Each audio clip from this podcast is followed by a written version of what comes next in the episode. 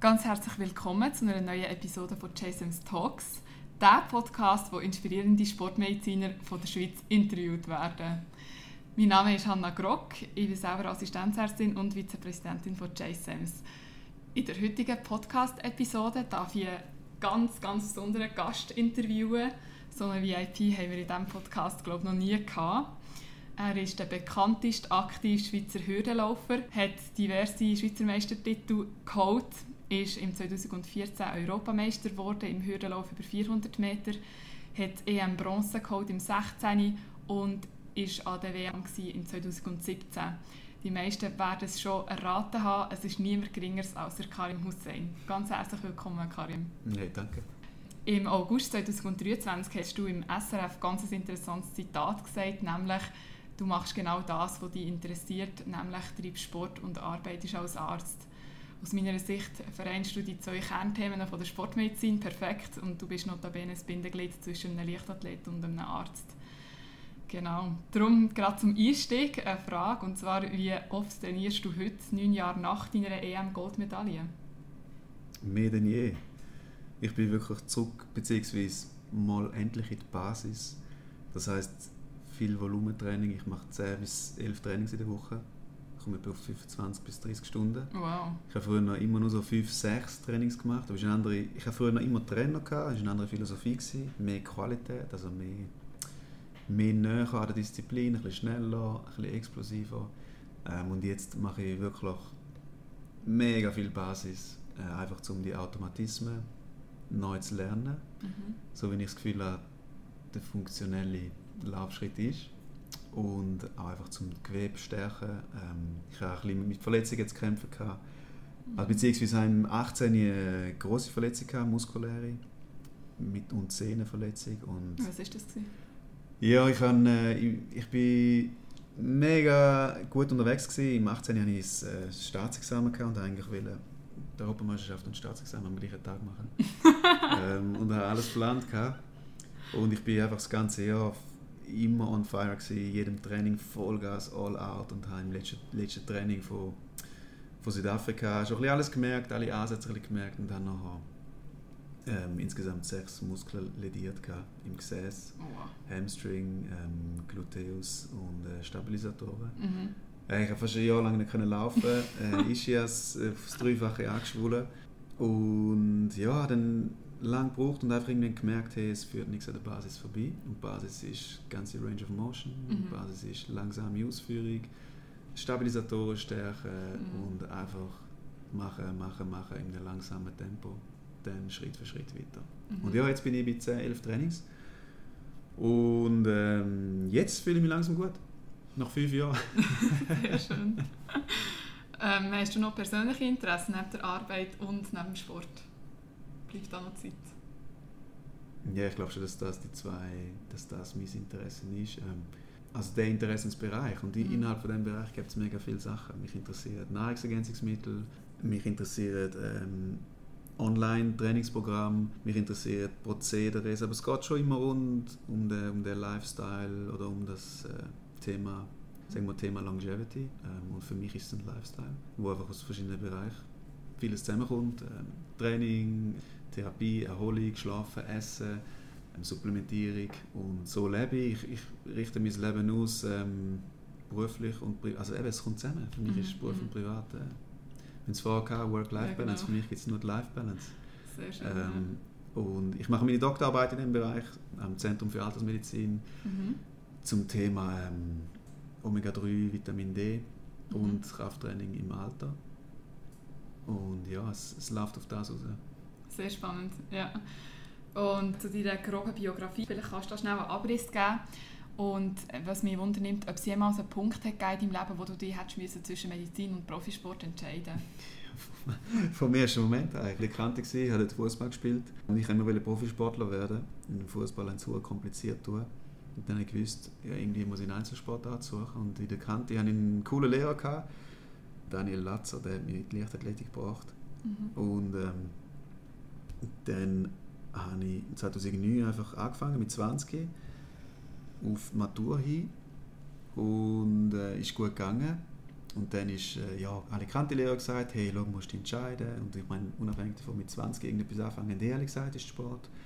Ähm, die vom Verband, wo ich langsam gut war im Sport, haben gesagt, ja, musst das Medizinstudium aufhören, weil in dem Zeitpunkt gerade irgendwie einer durch das Medizinstudium fast durchgehalten ist wegen dem Sport. Dann alle Schiss gehabt, ja, musst aufteilen und ähm, ja, es ist so, mich jetzt nicht interessiert, ich habe es einfach gemacht. Und nur so findest du es raus. Mhm. Ich meine, es ist die Frage, ich höre die Frage auch vielleicht so, dass wie lange machst du es noch Genau. und wie ja. geht's und all das und dann, das höre ich seit dem ersten Tag. Ähm, jetzt bin ich 34 und ähm, ja, immer noch mega Lust. Eben der Körper langsam wieder dort, Sehr schön. Basis hat und ich glaube, also machen nicht das reden. Vor zwei Jahren hast du so einen Tiefpunkt erlebt, oder, wo du nach einer absurden Fehlerkette neun Monate gesperrt bist worden, nach Mhm. Einnahme vom Stimulantium Glycoramin mit dem Wirkstoff Niketamid, wo ja im Wettkampf verboten ist, aber im Training erlaubt. Dadurch hast du dann die Olympiade in Tokio verpasst. Du hast in einem Interview erzählt, dass die Dopingsperre für dich die mental härteste Grenzerfahrung war und dass es dort eigentlich nur zwei Optionen gegeben entweder man wächst oder man zerbricht ähm, Wie schaust du jetzt mit Distanz auf diese Zeit zurück und was hat dir damals geholfen? Wieso bist du nicht dran zerbrochen? Ja, vielleicht, aber ich habe schon mega viel gesagt zu dem Thema und ich ermutige mich die Leute immer, wenn es interessiert, können sie nachlesen. Ähm, ich, ich bin betroffen, ich bin ja in dem Sinne der, es gemacht hat. Äh, darum müssen wir wieder objektive, ähm, soll ich sagen, äh, Überblick haben, was genau war. Und wenn ich, bin kein Opfer, ähm, aber es ist halt eben, es ist ein bisschen absurd, vor allem, weil ich nach dem Rennen das Glykoramin zu mir genommen habe, sogar noch vor dem Dopingkontrolleur. Ja, es ist irgendwie nicht mit dem Kopf bei der Sache im falschen Moment. Eben, Training ist erlaubt, im Wettkampf nicht. Und nach dem Rennen ist halt auch immer noch im Wettkampf. Ähm, und halt so das, was für mich, was für mich das Schwierigste war, ist, ich habe mir das, das Leben lang aufgebaut, oder für mich war es immer eben Sport und ähm, Medizin kommt zusammen. Mhm. Und dann für mich ist immer, am Anfang ist immer das Thema gewesen, was, was denken die anderen, wie, wie, urteilen die anderen über mich. Und das ist sicher etwas, wo ich immer noch zu schaffen habe. Mhm. Ich glaube, es ist noch zu früh, um mir zu sagen, hey, schau, für das, für das ist es gut gewesen, für das, das hat es mich Mhm. weitergebracht, für dort Mhm. hin und ich habe das Positive in dem und dem gesehen. Das wäre zu überheblich jetzt. Aber ich, es gibt die Momente, und die Momente hat es schon mega schnell gegeben, wo man einfach die, die Chance drin sieht, so etwas durchzumachen. Mein Gott, hey. ähm, ich meine, ich mein, also was ich, was ich für mich so, oder was ich viel besser kann nachvollziehen kann, ist die Phase von, einer- von einem hure krassen Schlag.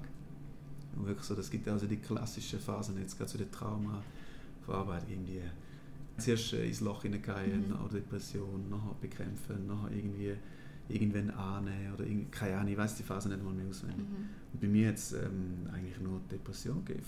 Vollgas. Ähm, ich kann dort ähm, nachvollziehen, was. Also bei mir hat sich, hat sich angefühlt, als wäre wirklich der Stecker gezogen. Ich, ich konnte nicht mehr bewegen, m- laufen. Mhm. Mir ist es vorbei. Gewesen. Und so, das, so die Burnout-Thematik, das, habe ich recht, das ist mir recht eingefahren. Ähm, aber eben sonst ist es, ist es glaube ich, zu früh, um zu sagen, hey, das und das und das. Mhm. Irgendwann will ich es schon mal erzählen. Ja. Aber sonst denke ich mal erzählen, Mhm. aber jetzt ist es zu früh. ja. Hast du in dieser Zeit auch Begleitung gehabt, professionell? Oder? Ja, Also ich habe meine Umwelt gehabt. Ja. Ich habe vor allem eine Person an meiner Seite gehabt, die ich vorher schon im mentalen Bereich geschafft habe. Ja. Sagen wir so ein bisschen im lebensorganisatorischen Bereich. Mhm. Und diese Person, die hat, mir, die, hat mir, ja, die hat mich am Leben erhalten. Wow, okay, ja. ja. Ja, und das ist schon, vielleicht ist das etwas, das ist, das ist eindrücklich, ja. Wie, ähm, wie ich, ich habe immer ein gutes Verhältnis zu meiner Familie gehabt und Mhm. auch zu den Freunden, aber wie krass das Mhm. den, den Bund verstärkt hat, Ah, ja. Das ist wirklich auch eindrücklich ja. Also auf eine positive Art. Ja. ja, ja. Voll. ja. Mega schön. Und auch zu sehen, ja, vielleicht auch die Leute zu kennenlernen, das ist auch eindrücklich, ja. Mhm. Beide Seiten. Das ist sehr Ja. eindrücklich ja. Ja. Und so ein bisschen die gleiche Richtung, wie gehst du mit allgemeinen Niederschlägen oder Verletzungen um? Ich habe immer recht ein, also ich bin, ich bin ein gläubiger Mensch ähm, und in einem Moment, wo etwas passiert, habe ich auch die, habe ich auch kurz die, ah Mann, ah, wieso und, Mhm. auch, und ich meine gerade dort bei dem Vorfall, ich habe gedacht, wie- wieso? Aber bei mir geht es noch ziemlich schnell. Hey, schau, es hat einen Grund, es ist für irgendetwas gut. Ähm, du kannst an irgendetwas wachsen und vertraue darauf, dass du es brauchst auf deinem Weg. Mhm. Und das ist mein, ich glaube, das ist irgendwie so ein pragmatisch Mhm. gläubiger Ansatz. Und darum habe ich nie, ja, habe ich nie irgendwie, ich hatte Zweifel teilweise gehabt, Mhm. Aber so das Urvertrauen, das habe ich immer gehabt. Und ich glaube, das Mhm. hilft. Mega schön. Und welchen Fachbereich allgemein in der Sportmedizin tust du anstreben? Und wie hast du dich dafür entschieden? Falls du dich hast entschieden. Ich habe mich noch nicht entschieden. Ähm, es gibt einen, äh, Facharzt Physikalische Medizin und Rehabilitation. Den kann ich mir gut vorstellen, rein vom Weg. Ähm, und weil mich auch die Reha interessiert, ich bin mal in Notwil trainieren, lustigerweise im 21. Mhm. Die schönste Bahn von der Schweiz. Okay. Ähm, und so der Bereich hat, finde ich, mega wenig Aufmerksamkeit. Generell in der Gesellschaft so ein das Thema, wenn du eine Behinderung hast, finde ich, ähm, kommt nicht so viel Aufmerksamkeit über. Und ich habe das einen mega coolen Ort gefunden. Vor allem Menschen inspiriert sehr. Äh, es sind teilweise brutalste Sportler dort. Und so das Umfeld, das habe ich, das habe ich mega cool gefunden. Darum, ich kann mir auch vorstellen, dort zu trainieren. Ähm, ich habe es in Zollland erlebt. Ich bin 2019 bin ich in gewesen, und dort bist du einfach auf der Bahn und dann ist einfach ein olympischer Stützpunkt. Egal, ob du Volleyballer bist oder im Rollstuhl deine Runden machst. Und dann hörst du einfach immer wieder von, von hinten, wie sie auf das Rad hauen und dann weißt du, oh, jetzt muss ich weg von der Bahn, nice, ich komme runter. Aber es sind einfach Sportler, es sind einfach alle genau, gleich. Ja. Und das ist hure geil in Holland, so der Mhm. Spirit. Und darum finde ich Notwil cool. Mhm. Ähm, darum vielleicht der Facharzt, aber ich werde es noch schauen. Jetzt bin ich da äh, in der Praxis und wird das dann können nehmen Mhm. oder an, an, anrechnen lassen, für was es dann auch ist. Sehr schön. Was ist die beste berufliche oder sportliche Entscheidung, die du je gefällt hast? Die beste Entscheidung, Mhm. ich glaube, die beste Entscheidung ist immer nach dem Gefühl gehen, was das Richtige für dich ist. Wenn du mich fragst, im Sinne von, was ist die beste Entscheidung? Die letzte Entscheidung, die richtig war. Wenn du mich fragst zum Beispiel, äh, ist ja immer so ein Thema, ähm, welches ist die wichtigste Mahlzeit vom Tag? Die Mahlzeit.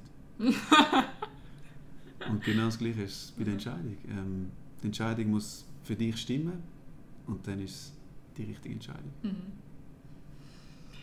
Und für welche drei Sachen bist du in deiner medizinischen oder sportlichen Karriere am meisten dankbar?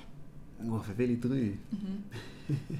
Ja, ich glaube, medizinisch bin ich dankbar für meinen Vater, weil er ist Osteopath und er hat mich so auf den funktionalen Weg gebracht. Und auch ins Medizinstudium. Er ist Osteopath und die haben, wie soll ich sagen, sind halt nicht Ärzte. Und ich glaube, da hat er manchmal das Gespür bekommen und hat mir das wollen ersparen Mhm. ähm, Wobei es kommt ja immer mehr und es sind ja mehr, immer mehr Ansehen. Und ähm, er hat mir immer gesagt, hey, du, wenn du in diesen Bereich gehst, musst du Arzt werden, weil dann hast du mehr, mehr Macht in dem Sinn, also Mhm. kannst du mehr steuern, mehr Einfluss nehmen. Plus, du musst aber das, die Therapie auch können, nur schon diagnostisch. Und ich fühle es voll und ich habe es von ihm mitbekommen, darum für ihn bin ich sehr dankbar. Ich denke generell, dass ich immer im Sport das gemacht habe, was ich Lust hatte weil ich habe mega lange Fußball gespielt und das bin ich froh, weil ich weiß nicht, wie es ist, wenn ich das Leben lang Leichtathletik gemacht habe. Ich weiß nicht, wie ich noch Lust hätte. Und ich also das Teamsport, Fußball, rumbällen, Spaß haben, äh, mit den Jungs zusammen sein, das habe ich alles gemacht. Mhm. Und jetzt bin ich mehrheitlich allein. Mir fehlt nichts. Ich Mhm. genieße es. Ich finde es Mhm. jetzt der richtige Moment. Darum ähm, dort, dass ich ja, einfach Sport mache und dann das Dritte, dass ich beides mache. Genau. Das ist eine super Kombi. Würdest du deine Laufbahn nochmal genauso planen und durchziehen, wie du sie gemacht hast? Oder was würdest du ändern? Also jetzt sportlich oder vielleicht Ich medizinisch? will nichts ändern. Ich, beziehungsweise für mich ist die Frage, sorry, mit allem Respekt, die stellt sich mir nicht. Es ist Mhm. geht wieder ums Gleiche wie vor. Es ist so, dass ich habe das Vertrauen, dass alles, was passiert, hat einen Grund. Ich habe immer versucht, jeden Moment mit dem besten Wissen und Gewissen irgendeinen Entscheid zu treffen. Und darum vertraue ich, dass alles, was richtig Mhm. ist, mich schnellstmöglich dorthin bringt, wo ich hin will. Genau. Ja. Was würdest du sagen, sind deine aktuellen Herausforderungen? An was bist du jetzt so? Der Schlaf. Die Organisation. Es ist wirklich, ähm, wie soll ich sagen, ich bin 50% in der Praxis. Eben 50%, es ist nicht immer 50%. kennen jetzt alle, die im Spital sind. Oder wo, ja, ich bin nicht im Spital, aber wo irgendwie medizinisch unterwegs sind. Ähm, und dort so ein bisschen herausfinden, hey, was kann ich da machen, wie kann ich heim, wie kann ich die Erholung einhalten. Und halt wirklich, ich merke, ich habe sehr viel Training, ich komme da an, es ist mega cool, ich genieße es. Das ist für mich auch Erholung. Und dann wirklich heimgehen, 8, halb 9, 9 schlafen. Ah, Das so ist die größte Challenge. Ja, genau. Ja, ich Ja. muss. Das Ja. muss ich. Weil sonst ist das Nervensystem nicht erholt. Und das Mhm. merkst du schnell. Gerade im Sprint. Wann stehst du auf am Morgen? Ja, das Problem ist, dass ich meistens in der Nacht verwache. Irgendwie so vier, halb fünf, aber sonst normalerweise halb, halb sieben. Ah, und du wohnst eben gerade da in der Nähe Genau. und dann hast du nicht so einen Vital Genau, gezeigt. das ist der Schlüssel. Sehr schön. Genau, kommen wir noch zur Olympiade 2024. Ist das auch das Thema? Absolut, ja, das ist das Ziel. Ja. ja, ich muss wieder schneller werden. Also ich muss mich qualifizieren. Das ist das Ziel. Voll, ja. Mhm. Wie tust du dich konkreter vorbereiten? Ich versuche cool zu bleiben. Ähm, und jetzt wirklich Tag für Tag nehmen. Ich bin jetzt voll in der Vorbereitung im Sinne von, ich bin immer noch voll im Volumen. Mhm. Und irgendwann ist das Ziel, im April in die Saison einzusteigen. Ich bin ein bisschen weggekommen von dem, ähm, schon alles definieren und voraussagen. Es sind schwierige Jahre gewesen und ich muss wieder so ein bisschen in den Flow hineinkommen. Und darum für mich ist jetzt Tag für Tag alles rausholen. Dann kannst du mich gerne im April nochmal fragen. Sehr gut. Und die Trainer ist der gleiche, den du hast seit Jahren? oder? Nein, ich habe seit, dem, äh, also seit zwei, zwei Jahren trainiere mit einem ehemaligen Sprinter, das ist ein cooler Typ, aber ich habe, ich habe immer gerne mit Spezialisten geschafft, so wie ich es auch gerne für Patienten habe. Ich habe einen Hürdentrainer, der ist in Stuttgart. Ich habe meinen Sprinttrainer, der ist da. Ich habe einen Krafttrainer, der ist in St. Gallen. Manchmal mache ich das Kraft auch allein, aber ich mache es nach seinen Plänen. Und äh, ich habe den Lead, was nicht immer einfach ist. Aber ich finde es immer cool, mit den Besten zusammenzuarbeiten. Also, wo ich das Gefühl habe, sind die Besten. Und ja, das, Set- das Setting so habe ich erst seit diesem Jahr. Ja, mega spannend, ja. Kennst du viele, die das so machen? Den Leid über alles selber haben? Ich glaube, keiner Ja. Äh, Das ist mutig. Ja, voll, aber ja, ich merke, ich, es muss wie, ich, ich kann nicht mehr nach den alten Plänen gehen und ähm, ich probiere es jetzt so. Mhm, super. Hast du noch einen Ratschlag, den du einer jüngeren Version von dir würdest geben also vielleicht so zwischen 20 und 30, sagen wir mal? Ja, ich würde sagen, lass auf niemanden, der dir einen Ratschlag geben will. Im Sinn von, ich habe es immer so kennengelernt. Weil ich bin jemand, der mega gerne auf Leute lässt. Und das Problem ist dann manchmal, dass ich auch jemand bin, der es mega gerne Leute recht macht. Und dann vielleicht nicht nach dem eigenen geht, sondern eher auf das, was er dann gesagt bekommen hat. Was meine Erfahrung ist, Leute, die einen Prozess durchgemacht haben, selber, das sind meistens Leute, die, die so eine Demut entwickelt haben, nicht sich anzumassen, zu sagen, was du musst machen musst, sondern dich machen lassen. Mhm. Und Leute, die dir sagen, du musst es so und so machen, sind meistens die, die irgendeine Biografie lesen. Hey, der Mike Tyson hat das und das gemacht. Und Mhm. dann dir das erzählen, aber es selber gar nicht gemacht hat. Und darum ist, ich meine, es gibt viele Ratschläge, es gibt viele Floskeln, die stimmen, aber ich finde, dass das Bauchgefühl ist immer richtig. Danke viel, viel mal für das extrem spannende und aufschlussreiche Interview. Danke viel mal für deine Zeit. Hey, danke dir. Ja, wenn ihr Zuhörerinnen noch weitere Fragen, Anregungen oder Wünsche habt, zögert nicht, uns auf Instagram via underline JSIMS zu kontaktieren.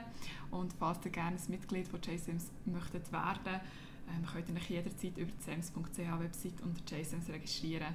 Danke vielmals fürs Zuhören. Tschüss!